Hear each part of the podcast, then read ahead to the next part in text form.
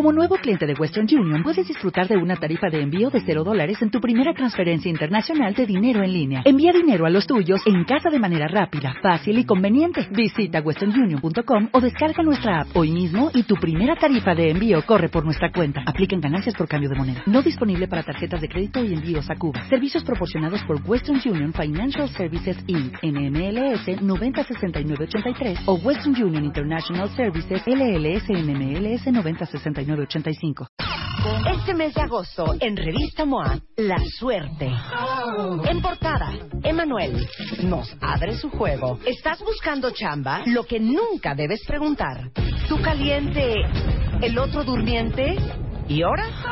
¿Necesitas terapia o no es para tanto? ¿Y cómo le hacemos para tener más suerte? MOA Agosto. Más de 140 páginas de suerte, conocimiento, fuerza e inspiración. Una revista de Marta de Baile. Estás escuchando lo mejor de Marta de Baile. Continuamos. A ver, ¿quién de ustedes, a mí me pasó, no sabes qué fuerte fue Gaby? El duelo que yo he sentido por la venta de la casa de mis papás aquí en México, donde yo crecí, que aparte era una casa de los treintas, de un arquitecto muy famoso, y hay muy pocas casas ya de él en, en la Ciudad de México, que se llama el arquitecto José del Río, que tenía una, una, una arquitectura muy particular y muy mexicana, con esos techos de tejas muy lindo, y hay de veras ya muy pocas en la ciudad. El estúpido que compró esa casa La tiro. la demolió Ay, no, no, no. para no, construir un horror de casa, Un cuadro, horror de un casa, cubo. moderno, asqueroso, cuando arquitectos como ese, que es de principios de los 20 y de los 30 en México, deberían de estar protegidos este como Patrimonio parte del nacional, patrimonio claro. nacional arquitectónico de este país. Bueno, pues el estúpido, porque hay que tener muy poco gusto, porque de veras les digo algo, mi mamá decora espectacular, entonces era una casa espectacular, que alguien con bonito gusto y con dos dedos de visión jamás la hubiera demolido. La demolió. No he vuelto a pasar enfrente de esa casa. No he visto De lo que te duele. de lo que me duele. Entonces, uno cree que cuando hablamos de duelo y hablamos con Gaby Pérez Islas, que es tanatóloga, solamente son pérdidas este, de, personas y pérdidas humanas. Pero hay pérdidas como esta o pérdidas de una chamba. Eh, Blanca el otro día me decía, no sabes el dolor que tengo de la venta de la casa de mi abuela y lo difícil que ha sido para todos. Entonces, hay posesiones, las casas es una de ellas, que duelen mucho. Duelen muchísimo. Ay, duelen mucho. Marta, qué ya me dio gusto. ganas de llorar. No, no, ahorita quitamos Es la casa en donde yo crecí, sé. vivía ahí 30 años, o sea, no lo podía yo creer. Yo sé. Y no y, evito pasar por ahí. Estar hoy aquí con ustedes, Marta, Rebe, todo el equipo y sobre todo con este tema, por, por lo que dices. Siempre se escucha tanatología y se asocia con muerte o pérdida de enfermo terminal. Y este tipo de situaciones, como la pérdida de un empleo o una mudanza, afectan nuestro más profundo sentimiento porque parte de nuestra historia, de nuestra vivencia, como tú dices, tu infancia que, que la viviste en esa casa, sientes que se queda ahí y es un duelo, es un desgarre, es un desgajarte de las cosas. Es muy importante que sepan que también es un proceso, es un duelo, hay que validarlo. La gente tiende a minimizar esas cosas. Ay, pero te cambiaste a una muy bonita. Ay, bueno, pero ya la dejaste. Es material. No, no, no es solo material. Es parte de mi historia, de mi ser, de mi nostalgia de la familia cuando estábamos todos, las vivencias, hasta tu energía que se fue quedando en esas paredes y en, y en esos Claro. lugares. Claro, ¿no? todo el mundo está aquí de, pero ¿por qué la vendieron? Porque era una casa muy grande, tenía 1200 metros de construcción. Fíjate. Y solo valoraron la ubicación. Era enorme y mi mamá ya estaba hasta el gorro de la casa. Pero, y, y fíjate que quien la compró le dijo, no, no, no la voy a demoler, me fascina tu casa. Ay. Y dos meses después la estaban demoliendo. Claro. Es que si no hubiera dicho eso, probablemente no se la vende tu mamá. ¿Por qué duele tanto? Y en la tanatología se ven todas las pérdidas, no solamente las pérdidas humanas, y por eso queríamos hablar del tema. Y lo del trabajo ya vi que es todo un tema, lo vamos a hacer otro día, solamente para hablar de eso. Perfecto, perfecto. ¿Por qué duelen Para darle a cada casas? tema su, su importancia. No duele la casa como construcción, no te duele el ladrillo, no te duele el hormigón, no te duele eso. Te duele el tú en esa casa. La historia de tu familia, la convivencia que ahí se dio, los momentos irrepetibles, como si parte de la energía de esos abuelos, de esos padres, de esos hermanos, se hubiera quedado impregnada en cada una de las paredes. Puedes recorrer una casa y decir, aquí desayunábamos, es que aquí jugábamos tal, este era el cuarto donde nos reuníamos para leer o ver la televisión. Y hay una cantidad de anécdotas y de cosas. No solo es la casa, Marta, es el rumbo, es la zona. Vivíamos en lugares donde tú te ibas caminando a la tiendita, ibas a la papelería, todo, todo te era familiar, conocías a tus vecinos y esta añoranza de otras épocas, pues por supuesto que te mete en un duelo. No es quedarte apegado ni aferrado a algo material, es dejar ir una parte de tu historia. Es muy fuerte. Es muy fuerte. O sea, yo estoy al borde de llorar la, Magdalena. Pero yo cuando pienso en esa casa donde yo crecí, ya no existe. Ya no existe, pero existe en ti esa casa tiene una parte de permanencia eterna en tu recuerdo, en tu corazón, en tu vida. Sigue existiendo en ti, aunque no esté físicamente. Y entiendo cuando me dices que te duele pasar por ahí, que evitas pasar por ahí, porque no quieres ver lo que ojos que no supieron valorar hicieron a partir de, un lugar hermoso, de un lugar tan importante en tu biografía. Pero piensa que ese espacio emocional sigue viviendo en ti. Tal vez, Marta, hoy te has dado cuenta, y muchos de tus cuentavientes, que no hiciste un cierre y que nunca te despediste propiamente de esa casa y la dejaste ir.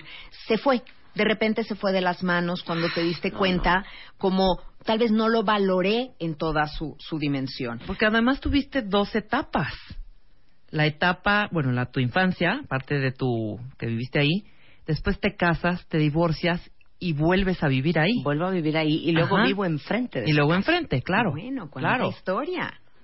Cuánta historia. Cuánta historia, o sea, que viste la casa desde dentro y la viste y mira, desde te yo. Claro desde afuera. Y a veces no es, no es la cuestión del dinero. En ese momento eh, suceden las cosas, suceden demasiado rápido y se va. Tú acuérdate que como es un duelo, Rebe, pasa las mismas etapas que pasas en cualquier otro duelo. Y la primera es la negación. Cuando hoy es la primera vez la casa se va a vender o nos vamos a cambiar, por el motivo que sea. Ojo que aunque sea por un motivo gozoso, porque hemos progresado, porque nos vamos a cambiar a otro país, porque la familia ha crecido y ya no cabemos, por el motivo que sea. La primera vez que tú oyes que la casa se va a vender o que se van a mudar, no lo crees. Como que una parte se activa la negación de, no, pues si esta es mi casa, esta siempre lo va a ser. Ya que se venga, ya que salga un comprador y todo, aquí vamos a estar mucho tiempo. Esa etapa te mantiene un rato como en una etapa así de congelamiento, pero luego ya en todo empieza a pasar en cascada y demasiado rápido y las cosas se van de las manos y muchas veces acabamos empacando a las carreras y no cerraste, no te despediste. ¿Cómo se despide uno de una casa? pasando por cada uno de los lugares significativos que hay dentro de ella, recordar algo, agradecer y soltar. Y hay una frase que tenemos que decir siempre que nos mudamos. Piensa que la etimología de la palabra mudanza viene de cambio. Y el cambio siempre te desestabiliza. Y tienes que estar dispuesto, cuando la vida te va a dar algo nuevo, ¿tú qué vas a darle? Entonces decir, estoy lista para soltar esta casa donde fuimos tan felices, a veces son casas donde ni siquiera fuiste tan feliz, donde pasaste cosas duras como la muerte de un ser querido, donde pues jugó tu hijo que a lo mejor hoy ya no está contigo, pero tienes que soltar y decir, aquí yo viví y estoy lista para dársela a alguien más a que venga a vivir esta casa, a disfrutarla, a estar en esta energía de este lugar y yo me llevo mis recuerdos puestos, van conmigo a donde yo me mude. Sí. Pero que no las demuelan. O sea, la casa que, en la que ahora yo vivo, eh, cuando yo hablé con los dueños de esa casa en su momento, les dije, amo su casa, era una casa, es una casa de los treintas también, y es una casa donde creció su la abuela, este, la mamá y donde habían crecido muchos de los hijos. Y les dije, yo les prometo que yo no voy a demoler esta casa, voy a respetar su estilo y lo único que voy a hacer es volverla a embellecer. Y así fue. Y hace no mucho fue la nieta de la, de la dueña original. Yo no estaba y dijo, no puedo creer lo que hicieron con esta casa. Porque la escalera la dejaste tal cual, además. Eh, casi todo es tal cual, nada más que es la casa más linda de lo que era en un inicio. Punto. pero ahí está la casa, y ahí están los cuartos, y ahí está la cocina, y ahí está el jardín, y todo está ahí. O sea, creo que las casas que son una verdadera joya arquitectónica, hay que respetarlas. Y hoy los arquitectos y los nuevos dueños, pero con la mano en la cintura, demuelen, construyen unas cajas de zapatos horrendas, modernas, y destruyen lo que es un patrimonio visual de muchas colonias en este país. ¿Cuántas casas de la Roma? Que son una, e, es la historia de México, no han demolido. ¿Cuántas propiedades en el centro no las han destruido? Oye, Santa María la Ribera tiene las mejores la San Rafael. Es un, es un, es un crimen y es increíble que no se proteja. Y los recorridos a pie de esta ciudad, pues ha cambiado totalmente el panorama. Tú mencionaste una palabra, Marta, que es básica para esto, el respeto. Y que se lo hayas tú dicho a esta familia, yo voy a respetar la casa que ustedes tenían, el estilo, pero la voy a hacer mía. Tampoco se trata de que siga siendo la casa de esa familia. Ahora es tu casa, la haces tuya, la adaptas, la condicionas, pero tienes un respeto hasta por la historia, lo que se vivió en esa casa, lo que representa esa casa para la colonia, para la comunidad. Bueno, pero palabra respeto, pues no es lo que, una cosa. lo que predomina hoy. Es que estoy pensando, ¿se acuerdan de esa película? Ay, esa película que sale Cher, que se muda de casa como 40 veces en la película. Yo admiro muchísimo a la gente que es como gitana. ¿No? Que va y renta un departamento. Que no es arraigado. Sí, que no es arraigado. Empaca sus cosas, empaca su maleta, se cambia de casa, se cambia de departamento, se cambia de país, se cambia de chama. Y no tienen ninguna bronca, no tienen esos apegos y esos arraigos sí habemos gente más arraigada. Claro, claro. Y el budismo te diría que el apego es la base del sufrimiento. Porque estamos, necesitamos de muchas cosas. Y es mucho más feliz no el que tiene más, sino el que necesita menos. Y tenemos que ir aprendiendo eso. En la vida, cuando vamos soltando, Marta, sea la casa, sea el trabajo, sea la pareja, lo que tengas que ir soltando, tú tienes que hacer que tu paso por la vida siga valiendo la pena, aunque se vayan quedando atrás épocas, momentos, construcciones, todo. Yo en 25 años de casada llevo seis mudanzas. Y la verdad es que nunca me, he quedado atorada o, o como como que mi esencia se hubiera quedado en un lugar, pero sí recuerdo con mucha nostalgia la casa donde crecieron mis hijos, donde tuvieron su perro. Claro que esas épocas te llegan al corazón porque lo felices que fuimos ahí. Mi mentalidad, la que debe de ser de las personas que se mudan, es quiero replicar esa felicidad y multiplicarla en el nuevo lugar que habite. Y miren, hay gente como Moy, que Moisés acaba de tuitear. Realmente es estúpido que tengan un duelo por la venta de una casa. Las cosas materiales se recuperan, la vida no. Mira, eh, no, es estúpido, Moisés. Exacto. Estoy de acuerdo con su comentario. La vida no se recupera, pero ningún duelo, ningún duelo es estúpido, porque el dolor no tengo que explicarlo. El dolor se siente y si yo siento dolor por algo es válido. No tiene que serlo frente a los ojos de los demás, tiene que serlo ante mi corazón y lo tengo que reconocer. Y por eso, precisamente por eso que acabas de escribir, Moniz, es que decidimos hacer este programa, porque claro, uno cree que hay duelos estúpidos entonces, cuando llega alguien llorando a decirte que es que vendieron la casa de sus papás, o que acaba de perder la chamba, o que se le murió su perro, dices, qué estúpido. O sea, llora cuando se te muera un hijo, llora cuando se muera alguien de tu familia, pero llorar por un perro, pero llorar por una casa, pero llorar por una chamba, ¿no? Es que en primera no han estado en esa situación. Son un poco negadores del dolor, porque el dolor te alcanza y tú lo sientes. Pero cuando no tienes la contención social, cuando no hay el reconocimiento y la gente te empieza a decir, ay, eso no es para que llores, desde niños, Marta, porque acuérdate que luego las mamás nos sentimos con la absurda autoridad de poderle decir a un hijo, eso no es como para que llores. ¿Y quién somos nosotros para determinar qué sí es llorable y qué no es llorable? Es llorable lo que te mueve los sentimientos para cada quien. Entonces, no hay duelos absurdos, pero hay que reconocerlo como tal. Y una cosa sí estoy de acuerdo.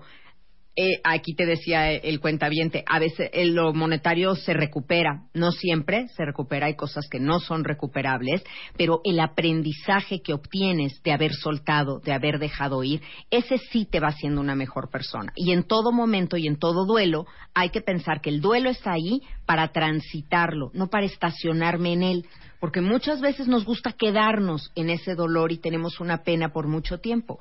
¿Qué puedes hacer en un duelo por una mudanza. Es, no importa cuánto tiempo haya pasado que te mudaste, que dejaste esa casa, si hoy te estás dando cuenta que tú tienes ahí una herida abierta porque en el momento que tocas el tema, pues no solo te da esta nostalgia, sino hasta un poco de melancolía de pensar que tiempos como esos no volverán. Entonces necesitas despedirte. Y una de las mejores maneras de despedirte de una situación o de un objeto es una carta es agradecer en una carta todo lo que esa casa, todo lo que esa construcción, ese negocio, ese espacio te dio. Pensar y si te sale una lista larguísima, adelante, escribir todo. El agradecimiento es el primer paso para soltar. Entonces yo te agradezco todo. Te pido perdón por lo que consciente o inconscientemente haya yo hecho, por no haberte podido conservar, por no haberte podido comprar, por, eh, no sé, no a lo mejor no haberla disfrutado. Después de eso, te perdono, te perdono porque hoy te vas de mi vida, te suelto, te dejo ir, dispuesta a que hagas feliz a alguien más, que alguien más sea feliz en tus paredes, en tu jardín, en tu espacio. Y después te digo adiós. Y decirle adiós a algo es precioso. Siempre estamos buscando sinónimos para decirle hasta luego, hasta pronto, chao, bye, lo que quieran. Pero la palabra adiós, si ustedes la dividen, a Dios. ¿Con quién te estoy dejando, querida casa, querida historia? Con Dios. Donde yo ya no te puedo cuidar, donde yo ya no soy la custodia de ti, te dejo con alguien que seguro cuidará también de ti. Y esto, esto que acabamos de hacer en una carta, es lo que se llama un cierre y una despedida. Ahora, si alguien nos está escuchando y todavía no se muda y todavía está ahí, tengo un paciente ahorita que está francamente triste porque se va a cambiar de casa. Es, él es menor de edad, no es una decisión que él tome, es una decisión que toma la familia y él tiene que fluir con ella. Y yo le he pedido que disfrute estas últimas semanas de su casa, que un día se duerme en la sala, que acampe en el comedor, que ese jardín que ha estado ahí mucho tiempo y a lo mejor no le ha hecho caso, pues que ahora salga a jugar diario, que se duerma un día afuera también y, disfrute amanecer en, viendo eh, el cielo desde ahí, desde su jardín, que haga suyos cada, cada uno de los lugares y se vaya despidiendo, vaya cerrando, vaya diciendo, el lugar se queda, pero el aprendizaje, la anécdota y el amor de mi familia, ese se va conmigo. Y así vamos transitando esto. Es que qué difícil ponerlo en perspectiva. Sí. porque estamos muy adentro del objeto, de la casa, estamos muy en el ojo del huracán y no podemos tomarlo desde fuera. Ahora, piensa una cosa, Marta. Lo más importante no es cómo estén acomodadas las cosas fuera, sino cómo están acomodadas dentro. Ya se saben esa historia de la viejita que la van a llevar a un asilo. Te las cuento rápidamente. Pues resulta que era su marido el que la cuidaba y pues ya no hay quien la cuide y un sobrino la va a llevar a un asilo. Y en el camino como que el sobrino se viene sintiendo un poco responsable, medio culpable tal vez por no poderse hacer cargo de la tía y le dice, vas a ver que te va a gustar tía, está muy bonita la casa, mira, tiene un jardín, los muebles son muy modernos. Y antes de que terminara de hablar, la viejita lo interrumpe y le dice, sí, me encanta. ¿Cómo que te encanta? Si no la has visto, todavía ni llegamos. Le dijo, no, es que ya lo decidí.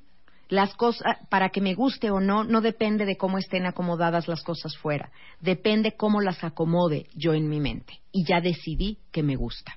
Entonces, esta también es una lección de vida. Cuando no tenemos opción, es mejor fluir a ese cambio que resistirnos, porque resistiéndonos duele más. Si ya sé que esta es mi opción, entonces amo lo que es, algo que hemos dicho mucho en este programa. Hay que amar lo que es y no estarse resistiendo a la, a la experiencia, acomodar las cosas en nuestra mente y en nuestro corazón para que nos guste, para que sea lo que nos gusta. Ay, yo. Estoy leyendo a todos los cuentavientes que muchos están tristeando y que Hasta ahorita que estábamos hablando del tema aquí en radio, les ha caído el 20 Exacto. del dolor que sienten por tener que haber despedido o desapegado o soltado las casas donde crecieron. Ahora, al dolor hay que decirle adiós, Marta, si me permites. eh, voy a, a meter aquí un comercial de, de una conferencia que voy a dar justo con este tema porque me importa mucho. Se llama Soltar el dolor.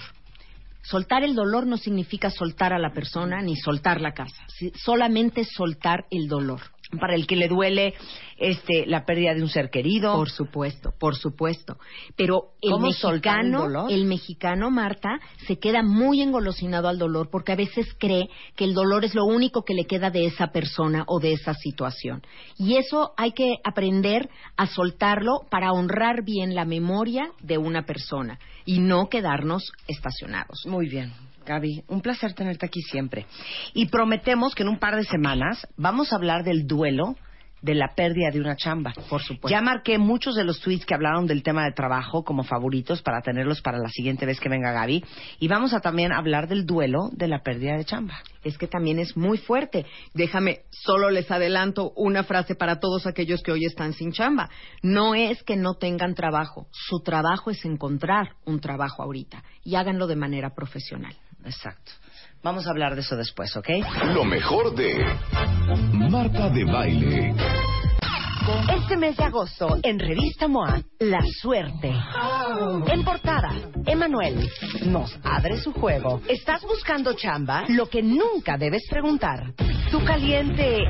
¿El otro durmiente? ¿Y ahora? ¿Necesitas terapia o no es para tanto? ¿Y cómo le hacemos para tener más suerte? MOA Agosto. Más de 140 páginas de suerte, conocimiento, fuerza e inspiración. Una revista de Marta de Baile.